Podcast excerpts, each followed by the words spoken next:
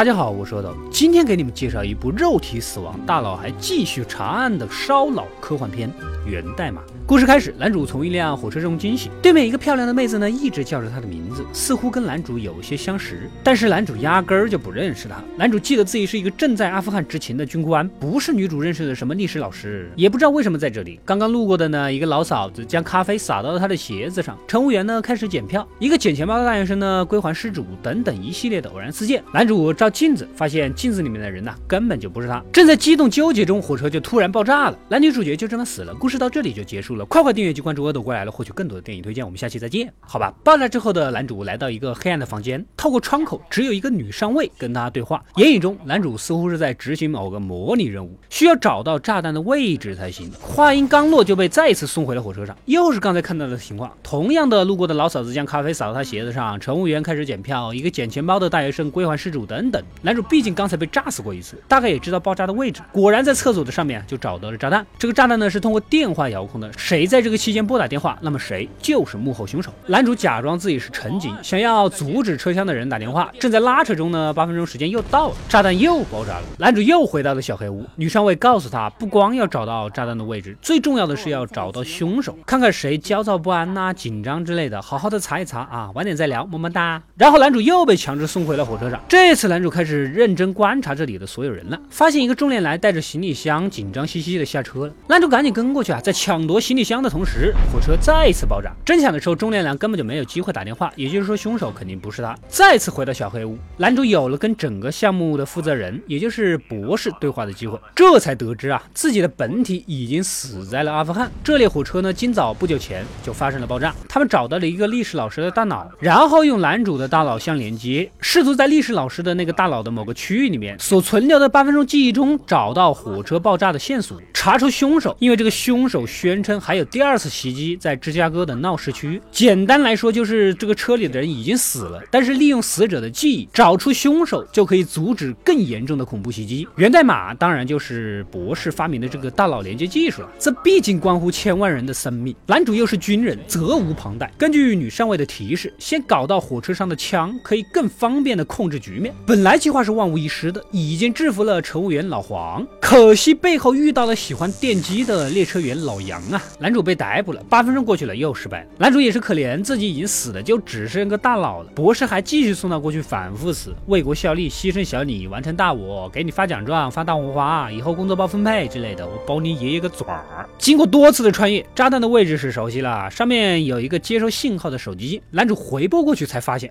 是他，是他，是他。总算顺藤摸瓜找到了真凶，还顺带找到了满车的炸弹。这不用说，就是去炸芝加哥的那辆嘛。但是凶手太狡猾了，趁男主不备，打死了他和跟来的女主，夫妻双双躺了地板。但是这次也没有白死，男主记住了车牌号，也知道了凶手的名字。在现实的世界里，警察很快就抓到了嫌犯。而男主请求博士让他再回去一次，他想试着救一救所有人，万一成功了呢？博士很清楚，那只是在记忆里面找线索，回去也没有什么卵用。随便搪塞几句，就赶紧跟上面。领导汇报邀功去了。女上尉呢是面善心软，本来也是博士承诺过的，完成这次任务就彻底让男主死去，免受这种折磨。博士是出尔反尔，反正可以无限重启男主的记忆，所以女上尉决定帮助男主再次回到火车上。男主对女主表达了爱慕之情，然后果断的找到了炸弹，顺利的拆除，再偷走乘务员的手铐，直奔凶手，当场就将他铐住了。接着呢打电话给警察，举报了整个爆炸事件的计划，搞得凶手内心是一万头草泥马呀！还剩下最后一点时间。男主抱着女主就亲起来，因为时间一到，女上尉将会彻底结束他的生命，这一切就烟消云散了。就在接吻的那一刻，女上尉按下了死亡按钮，在战斗中只剩下半个身子的男主真正的安详。画面一转，男主跟女主却又重新动了起来，这是怎么回事呢？难道并不是博士所说的仅仅是记忆，而这一切真正的影响到了未来吗？